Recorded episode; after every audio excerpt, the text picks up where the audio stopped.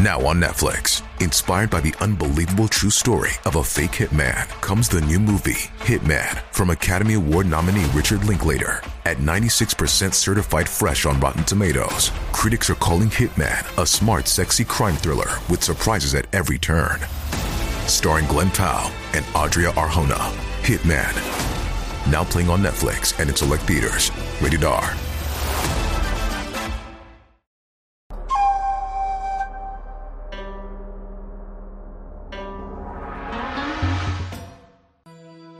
间到底是什么样子的？有没有日月星辰？有没有山川河流？有没有高楼大厦？有没有医院饭店呢？阴间的鬼魂穿着如何？阴间的鬼魂吃喝什么？阳间送去的衣物纸钱真的能够收到吗？阴间是否也有男欢女爱？阴间的生活秩序是什么样子的？相信大家都一定很好奇。其实，阴间和阳间一样有着自己的秩序，有着和阳间一样的管理制度，有着自己的节假日。阴间的鬼魂也不都是穿着古装的，多以在阳间咽气时穿的衣服为主。但阴间的鬼差们还都有自己的制服着装，阴间有自己的话语，一般咱们普通的活人是听不懂的。好比一个成语“鬼话连篇”，人有人语，鬼自然有鬼话。阴间的世界最显著的特点就是没有阳光，没有生机，雾蒙蒙的一片，死气沉沉。阴间的第一站，本地土地庙。刚刚过世的亡灵叫生魂，亡者肉身四大分解后，承载着生命信息能量的载体从身体中经过大概十二个小时的时间分离出来，也就是我们俗话说的灵魂。灵魂在脱体的过程中会很痛苦，所以家人最好是不要动他的身体，以减轻他的痛苦。阴间第二站，黄泉路。常听人说黄泉路上不好走，黄泉路上无老少，确实是这样。黄泉路上向上看看不到日月星辰，向下看看不到土地尘埃，向前看看不到阳关大路，向后看看不到亲朋四邻。凭灵魂走得多累，鬼差都不会让你休息耽误行程，必须要尽快赶路走出这黄泉路，目的地。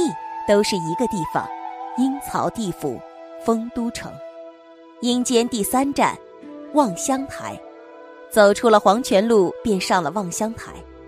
老话说：“一到望乡台，远望家乡回不来。”站上了望乡台，能够看到杨氏的家宅，看到亲朋好友，看到了自己已经死亡的肉身躺在那里。阴间第四站，恶狗岭。下了望乡台，一路前行，忽然听见一阵阵的狗吠声，那叫声越来越大，听的人越来越毛骨悚然。懂行的朋友应该知道，狗和鸡是阳间和阴间沟通的两个很重要的媒介。狗可以看到阴间的灵魂发出叫声，而金鸡报晓，鬼魂就必须避让阳光，以免魂飞魄散。阴间第五站，金鸡山。金鸡山峰两道里，笔直的山峰就要一点一点地爬过去，形象的比如就要从鸡背爬到鸡冠上。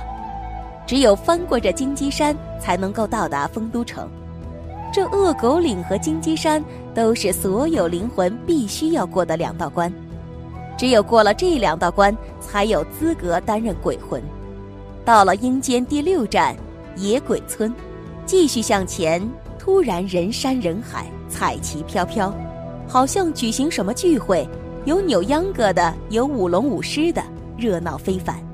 其实表面上那些热闹的场面，皆是幻化而来，都是那些过了恶狗岭、金鸡山肢体不全的灵魂所幻化而成，因肢体不全无法前进，只得在这里滞留聚集。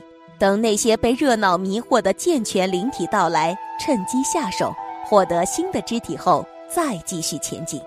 接下来到了阴间的第七站，迷魂殿，继续向前，前方有一凉亭，亭内有一口深井，正冒出滚滚泉水。过了这里，便就到了阴曹地府丰都城。凡人切记，到了阴曹地府，万不可多管闲事，东张西望，与人搭讪，胡乱吃喝，不然仙体受损，难以还阳。下界这凉亭正是迷魂殿，冒出的泉水正是迷魂水。过了前方几个关口的灵魂，到达此地必须要饮着迷魂水，这样才能嘴吐真言，如实禀报阳间种种罪行，等候十殿阎王的审问。走出了迷魂殿，便真正的进入了阴间第八站——阴曹地府丰都城。丰都城城门就先是一个极其庄严、需要瞻望的行政单位。是那么的高高在上，让人庄严起敬。真是向上看看不到日月星辰，向下看看不到土地尘埃。进入丰都城，里面共有两道城门，在二道门和头道门之间有两盏灯火高高悬空漂浮，却纹丝不动。阴曹地府的阴兵也都是有轮回和替换的。近代不少的亡人也都可以担任阴兵鬼差的，各个殿门门口都有把守的阴兵，有的认真核对灵魂手上的批票，有的检查灵魂魂头的高矮尺寸，个个都是井然有序的工作，毫不逊色于人间的行政部门，有过之而无不及，并且这里的鬼差都是奉公执法，清如水，明如镜。到达这里的鬼魂心中都知道自己已经过世了，所以也都安分了不少，井然排队等候各殿阎王的审判。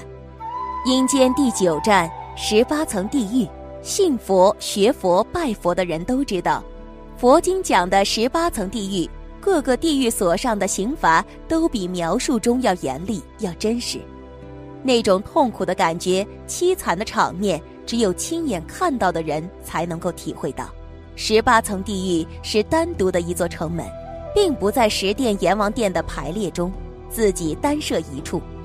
但是十殿阎王殿和十八层地狱内部都是相通的。阴间第十站，供养阁，大家心中都会疑问：阳世的活人给死人烧纸钱、烧衣物、上贡品，亡人到底能不能收到呢？答案是，只要正确的、如法的进行烧纸钱、烧衣物、上贡品，那么亡人都是可以得到的。这个中间的供养阁就类似咱们阴间的邮局一样，专门负责传递阳间的供养品。阴间第十一站，鬼界堡。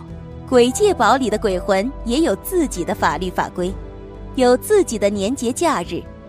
杨氏活人所冲撞的鬼魂，就多数是这个鬼界堡里的鬼魂，只有极少数的才是冲撞到了孤魂野鬼。鬼界堡里的鬼魂，在特定的日子、特定的情况是可以返回阳间的，但这些鬼魂必须严格遵守自己的道行范围和道行要求，什么时间可以显形，什么时间可以回家，什么时候可以附体，什么时候可以收供养品。这些都是严格规定的，只要不遵守法纪，都要被聚魂到十殿阎王爷面前，打入十八层地狱。阴间第十二站，莲花台。出了五殿阎王殿，便看见前方放出阵阵大光明，那光亮放出大光明，但却丝毫不刺眼。强光中看见一座莲台，金色为主，七色为辅。给人是无尽的欢喜，无尽的自在，不问心中知晓，这定是地藏王在地狱讲经说法的宝座莲台。地藏王菩萨就是严寒地狱的春风，给人阵阵温暖。地藏王菩萨发愿：地狱不空，誓不成佛。只叹天宇虽宽，不润无根之草；佛法虽广，不度无缘之人。到了阴间第十三站，还魂崖，崖边有一座桥，桥上有四尊护桥神兽坐落两边，界碑石上写“经营桥”。桥上有一个老婆婆拿着茶水，给过往的鬼魂饮用。这老婆婆便是孟婆神，这茶水便是孟婆汤。喝了这汤水，便忘掉了前世的恩怨情仇、是是非非，投胎各处。金银桥的那边便是六个圆道，发出各色光芒，这就是六道轮回。投胎哪道，便要跳进哪个圆道。过阴的弟子莫不可踏上投胎路，一定要直奔还魂崖。还魂崖的那一边，阳光是那么的温暖。祈愿故去的历代仙人蒙地藏王菩萨的加持，阿弥陀佛的接引，皆能往生西方极乐世界。其实，相传死而复生的人可以看到阴间景象。有这样一个故事是这么说的：在农村，一个老太太去世了，按照村里的风俗是要在家中停尸三日的。就在第三日时，老太太的尸体发现了异动。大约是在晚上的时候，有人在院子里守灵，微亮的火盆光线在灵棚里闪烁。他忽然看见现老人脸上盖的白纸在颤动。刚开始以为是夜间有风在吹，也没当回事儿。可后来发现纸飘动的很有规律，像是随着人的呼吸在上下起伏。守灵者害怕，便跑回了屋子，把别人都叫了出来。大伙儿把死者脸上的纸取掉，看见原本已经尸体冰凉的老人在正常的呼吸，仿佛睡着一般。不一会儿，人就醒了过来。其他人都吓得跑掉。老人的儿子试探着和他说话，简短的问了几句话后，确信他真的活过来了。老人醒后，第一件事儿就是要喝水，一口气喝了许多的水。几天以后，就和正常人一样的生活。老人回忆说，在下面时，他看见了许多过世的亲人，但都比活着的时候要小许多，住的屋子也小许多，和他们去世前烧的纸房子的模样大不相同。在阴间，老人一直都在走。似乎双腿不由自己控制，就是不停地走，朝着一个不知道的方向走。路上看不到河，看不到树，天上看不见太阳，看不见云，感觉一直是阴天。路上有人在看自己，却不和自己说话；过世的亲人也不说话，怎么问也不理他，只是面无表情地望着他。老人觉得口渴，和路人要水也没有人给，就一直这样渴着。后来就醒了，发现自己活了过来。后来老人又活了三五年，才真正的去世。其实，在民间相传中有许多这样死后还魂的人，甚至还有人死两次之后才真正的死去。大多数人醒来就是不停的喝水。有些人能回忆起死后的情形，也是看见了很小的人，口渴没水喝，走路不由自己控制；但有些人却无法回忆，说自己都记得看到的东西，却不能说，不能想，一想就头疼，疼得说不出话来。还有一个村民是军人，妻子一直在家务农，后来不幸病故。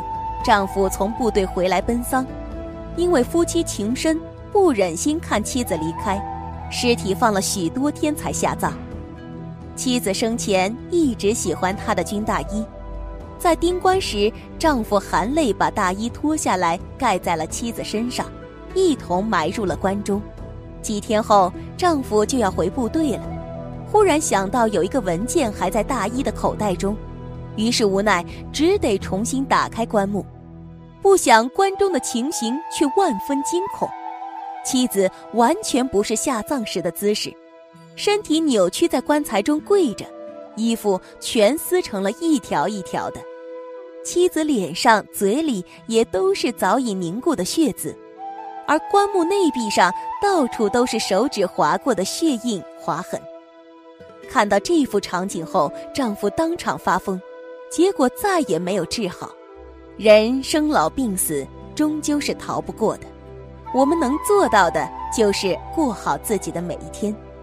经常锻炼，保持健康。到了晚年，要是能像张老太太一样，有着硬朗的身体，没事儿还能娱乐娱乐，出去转转走走，那也便知足了。